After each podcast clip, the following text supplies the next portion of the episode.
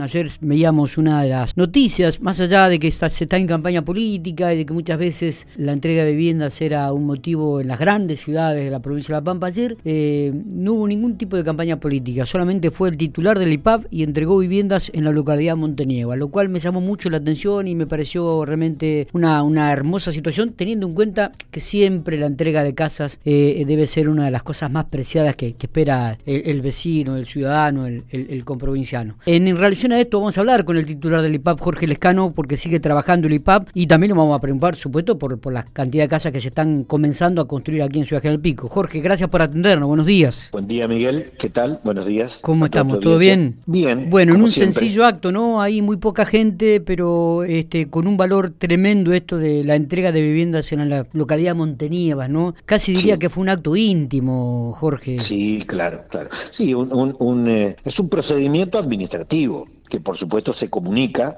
porque son acciones de gobierno y, hay que comunicarlo. Pero, pero se entregan viviendas o casas que es lo más preciado que un pampeano puede recibir también.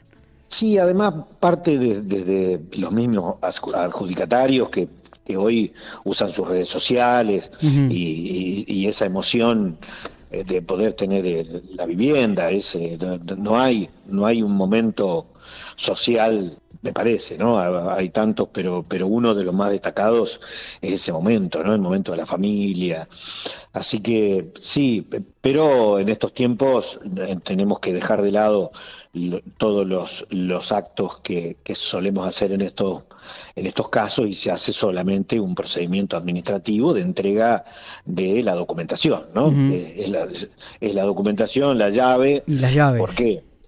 Y sí, se vienen, hay que renovar, renovar sus contratos de alquiler, eh, hay que pagar otro mes de alquiler, entonces a, medida que los intendentes, intendentas nos van diciendo que ya están las viviendas terminadas, eh, aunque sea, vamos y entregamos esa documentación y bueno, va el personal de, de la autoridad del IPAP junto al, municipio y hace ese procedimiento para que la gente ya se pueda empezar a trasladar, a pedir los servicios públicos que necesita tener y, y, ayudarlos a que no tenga que pagar otro mes de alquiler. Claro, claro. Eh, Jorge, ¿y eh, en estos días eh, se van a entregar algunas otras viviendas en algunas otras localidades del norte o de la provincia? Sí, sí, sí. Recién justo estábamos charlando con el intendente de Alta Italia. Ajá. ayer por teléfono la gerenta del área estaba charlando con el intendente de Rolón también. Eh, sí, tenemos para entregar a Italia, Rolón, Arata, Lagos. ¿Cuántas viviendas total serían? la semana que viene lo vamos a hacer a eso. Eh, son entre cuatro y seis viviendas cada una de las localidades, no recuerdo bien la de Italia. Eh, y, ya comienzan a, construirse otras, ¿no? Porque era esto terminar una y arrancar con otras, si no me equivoco. Sí, claro, claro. Por ejemplo, Montenieva ayer se entregaron cuatro, pasamos a recorrer las cuatro que se están construyendo, que el intendente dice para mayo las quiero entregar, eh, pero a su vez pasamos por los terrenos donde ya están empezando a acomodarlo para cuando se terminen esas otras cuatro de mayo. Es decir, este es un programa que a medida que se va terminando la ejecución de la obra, el gobernador se ha comprometido en eh, reanudar otro cupo inmediatamente para que no se corte esa, ese, ese movimiento eh, económico-social que se produce en la localidad, con la mano de obra, con el movimiento económico que de, la inyección de recursos provinciales en el, en el municipio y por supuesto la necesidad de la vivienda que hay en toda la Argentina, en la provincia, en cada localidad. Hablando de, movimiento económico y mano de obra, ¿ustedes más o menos tienen algún número de la cantidad de mano de obra que se han comenzado a generar con la construcción de vivienda en la provincia de La Pampa? Sí, claro. En, este momento tengo que tener cuidado de no cometer un error al, totalizar, pero no debe haber una localidad que le esté faltando eh, una, una vivienda en construcción.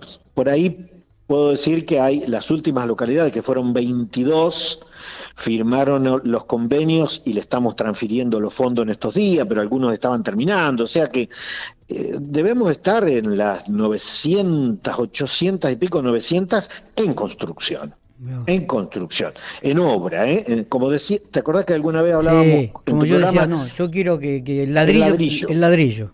Ladrillo sobre ladrillo. Sí eh, debemos estar en 800 y pico, 900 en construcción. Permitime que por ahí me pueda equivocar en alguna, porque eh, por ahí eh, alguien escucha y dice, sí, pero no, más o menos. Correcto. Hay un pueblo que está empezando, que estemos moviendo la tierra, pero en, eh, en, ese, en esa cantidad debemos estar, por supuesto, estamos gestionando más de 3.000, porque hay que preparar las licitaciones, hay que preparar los programas, hay que asignar las tierras, tenemos cupos más de 3.000, pero eso eh, es paulatino, ¿no? Está bien. Jorge, y en Pico vemos que también ya comenzaron la construcción, que vemos comenzamos a ver todas ya las plateas, las plataformas de cada una de las viviendas, tanto allí en calle 9 como en el barrio Ranquele, con el barrio Federal. Eh, y, ya están en marcha, digo, lo cual también nos pone muy, pero muy contentos porque esto genera movimiento económico en la ciudad y también generación de, mano de obra. Eh, sí, claro, porque vos me preguntaste en la anterior eh, situación de que hablábamos de cuántas viviendas, porque eso después hay que multiplicarlo por 2,5 más o menos 3 puestos de trabajo por cada vivienda que se construye. Esto por supuesto lo saben más este, los compañeros que están en la UOCRA, que son los que los que tienen precisión sobre esto, ¿no? Pero pero estimamos Estamos hablando de más o menos casi 3.000 personas ocupadas en este, último año. Claro, entre dos o tres puestos de trabajo, aunque hay localidades que eh, el municipio, el intendente o la intendenta tratan de, tomar algún albañil más para acelerar el proceso.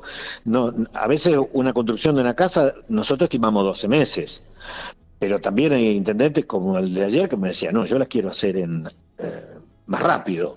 Entonces, en vez de poner eh, dos puestos de trabajo por, por vivienda, ponemos cuatro, pero porque, porque acelera pero además de eso, el movimiento de los camiones, del, corralón, porque se compra en el corralón del pueblo o si el pueblo es muy chiquito, en el corralón del pueblo de al lado. Entonces se mueve la casa de electricidad. Así que bueno, y en Pico, volviendo ahora al planteo de recién, y sí, son 120 viviendas eh, en distintos puntos de la ciudad. Eso genera un, un movimiento importante, ¿no? Así que Jorge, ¿y cuándo, a concretar. ¿Cuándo se vendrían las otras viviendas para la ciudad de General Pico? ¿Ya, ya están preparando las carpetas para la licitación? Eh, bueno, lleva un procedimiento, ustedes saben y hablamos tanto para empezar esta 120, ¿no? Es verdad. Que eh, ahora las, las que vienen en pico son de casa propia, que son recursos nacionales. Las que están haciéndose son de recursos provinciales. Ahora, el próximo cupo, los dos cupos que vienen, o tres obras, porque en Pico viene el Casa Activa para mayores de 60, el Procrear y el Casa Propia, que es, es parecido al FONAVI, con fondos nacionales. Ahora, esos tres estamos preparando la documentación para empezar los controles internos para caer en la licitación. O sea que estamos en ese procedimiento administrativo, donde pasa por todos los controles que tiene la provincia, ya está consentido por nación, o sea que hay que hacer todos los controles para caer posteriormente en la licitación. Correcto. Que seguramente el casa propia va a ser el próximo, ¿no? Está. Jorge, eh, no, no podemos y no puedo dejar de preguntarle, bueno, ¿cómo, ¿qué lectura ha hecho de esta campaña y qué lectura hace de lo que pueda llegar a ocurrir el próximo domingo en las elecciones? Bueno, eh hay desde tantos lugares para poder hablar de la campaña próxima y, estábamos hablando de vivienda, ¿no? Estamos hablando de vivienda, estamos hablando de vivienda, creo que, vuelvo a reiterar, el, llamado es justamente era por esto me, me, llama mucho la atención, digo que eh, muchas veces en entrega de vivienda, donde muchas veces había muy demasiado protocolo y donde asistían, digo, ayer se hizo en una situación muy íntima, como diciendo, bueno, eh, eh, seguimos entregando viviendas, esto no tiene nada que ver con la, con la campaña, sino con un compromiso que, que el IPAP y que el gobierno ha asumido con, con los pampeanos, ¿no? de seguir construyendo y entregando viviendas sin hacer quizás tanto, tanto alarde o, tantos festivales cuando se entregaban. A eso, a eso, es lo que voy, me llamó mucho la atención y por eso quería llamarlo y por eso lo, es la comunicación, ¿no? Pero bueno, tampoco puedo dejar de preguntarle a un hombre de la política como usted qué, piensa de las internas. Sí, ahí ya hablo como nosotros tenemos una línea política, identidad peronista, y desde ahí no podemos sacar el cuerpo a un momento tan importante en el país que tiene que ver con gobernabilidad. Eh, vieron que la oposición habla, tenemos que restarle este, senadores. Bueno, y entonces ahí cuando decimos tenemos que restar senadores, decimos ¿para qué? Claro. Entonces, ¿para qué? ahí como dirigente del PJ, como integrante del Consejo este, Provincial Partidario, uno tiene muchas cosas para decir. Del 12 de septiembre al, al, 14 de noviembre eh, son climas sociales absolutamente distintos. Así que ese es un parámetro que tenemos que mirar. El segundo parámetro para mirar es cuando los dirigentes de la oposición dicen qué cambió de la política para cambiar el resultado. Eso dicen los de la oposición. Sí. Entonces, nosotros los que defendemos el, proyecto político que, está gobernando el país y la provincia, decimos, ¿por qué no pensamos qué, cambió, qué cambia del, del gobierno anterior al gobierno actual? Porque en el gobierno actual, incluyendo el tiempo de pandemia, vieron que este, asusaban tanto la tercera ola como para seguir metiendo miedo y el procedimiento de vacunación de, la Argentina ha sido tan eficaz que por estos tiempos vamos llevando la sociedad a un lugar de cuidado que al fin dio resultado a todos aquellos que nos criticaron. Eso por un lado. Pero aún asumiendo todo eso, nosotros lo que defendemos es todo lo que estamos haciendo. Y nosotros desde la vivienda, por ejemplo, aunque puedo hablar de, la promoción de empleo, del endeudamiento, de lo que, por favor, lo que ha dicho el, el expresidente de la Nación, que los 40 mil millones de dólares fueron para pagar para que los bancos no se fueran. Cuando nosotros lo que decimos es producción y empleo. Entonces, ¿por qué no comparamos no eh, en qué cambió en estos 40 o 50 días, sino qué cambiaría si volvemos a los cuatro años anteriores? ¿Cuánto nos costaría de lo que nos está costando poner en funcionamiento nuevamente el país y la provincia? Estas son las cosas que vienen a marcar la diferencia política de qué queremos como provincia y como país para los próximos años. Si queremos un país endeudado, sometido, eh, con una concentración de riqueza, o un país inclusivo, pensando en los que más necesitan, en la proyección del empleo y la producción, no en un sistema financiero que nos rija los destinos de la población argentina. Mm, ¿Qué, lectura hace acá el domingo en la interna aquí dentro de la provincia de La Pampa? ¿Podrá dar vuelta el PJ al resultado?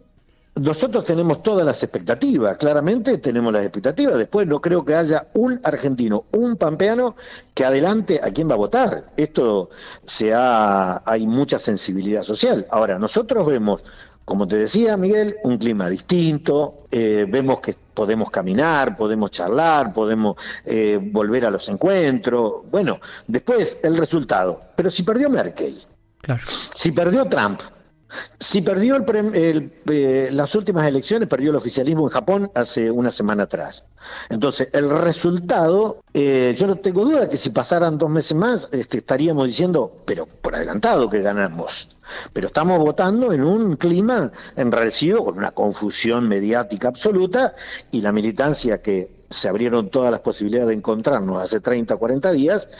Eh, no sé si llegamos, pero estamos haciendo lo posible para tener un triunfo y, o el mejor resultado electoral posible ante todas las adversidades a partir de la pandemia, de la situación económica, del endeudamiento que nos dejó el gobierno anterior y este, la falta de comunicación del cuerpo a cuerpo al que estamos acostumbrados los que estamos en el campo popular. ¿no?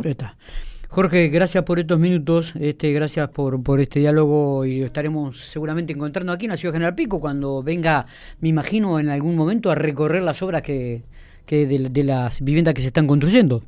Sí, estoy, estamos, estamos. Ahí en Pico tenemos varios proyectos y, la verdad que el proyecto de urbanístico que estamos haciendo el concurso con el Colegio de Arquitectos en esas 60 hectáreas realmente va a ser muy atractivo para la, para la ciudad de Pico. ¿Cuándo estará listo esto? Y son tiempos, porque es un concurso, un concurso con toda la reglamentación nacional. este, queremos hacer ahí un, un, rediseño de la zona, atendiendo lo, lo, que nos ha dicho la sociedad que vive en, en, ese, en, esos lugares. También desde el IPAP y del gobierno de la provincia empezar a, a cambiar un poco la mirada de lo que signifiquen los barrios, la vivienda social, los terrenos, o sea, cambiar la urbanística, que no sean este, lo que veníamos haciendo en la medida que se pueda ir mezclando un poco la, las alturas, las densidades. Así que ahí hay muy lindo lo que se está preparando, tenemos que ir a ver. Seguro. Jorge, la, última, con respecto al tema de las inscripciones para las viviendas. Las, inscripciones, la, gente que tuvo que inscribirse, reinscribirse, de vuelta, digo, ya está cerrado totalmente ya se ha depurado el padrón de, la gente. Estamos, estamos, estamos en ese procedimiento, hubo una restricción, hubo en el tiempo que era todo por internet. recuerdo, sí, sí, el año pasado. No teníamos la posibilidad de, la presencialidad, así que estamos validando todas esas inscripciones, seguimos con el proceso de, eh, de, de ver quién está viviendo en cada casa, ese relevamiento que hicimos, que, que vamos en el procedimiento con un 50%, 40 y pico por ciento de la gente que hizo el relevamiento. O sea, vamos trabajando con los que necesitan la vivienda y con quienes habitan la vivienda. Estamos, seguimos en ese trabajo de depuración, tanto de inscriptos en el padrón como de adjudicatarios. ¿Y ha bajado el número con respecto a esta depuración que se te van realizando, Jorge? No, no, por supuesto que no va a bajar, porque eh, eh, estamos, este, estamos trabajando con lo que teníamos, así que a partir de ahora que em, recuperamos la rueda de la construcción de viviendas, seguramente esto empezará a ser más, eh, por supuesto, a partir de ahí irá a bajar el déficit habitacional. Está bien. Jorge, eh, con respecto a la cuota, ¿todavía se va a seguir manteniendo en los valores que están o se tiene pensado En, un aumento? Nosotros eh, seguimos eh, pensando en un sistema distinto de recupero de cuota, pero hasta que no terminemos el relevamiento no podemos dar el próximo paso. El próximo paso es cuando terminemos el relevamiento, el próximo año veremos este, cómo va el relevamiento y ahí empezaremos a tomar contacto con los adjudicatarios. Perfecto. Jorge, gracias por estos minutos. Gracias a ustedes. Un saludo.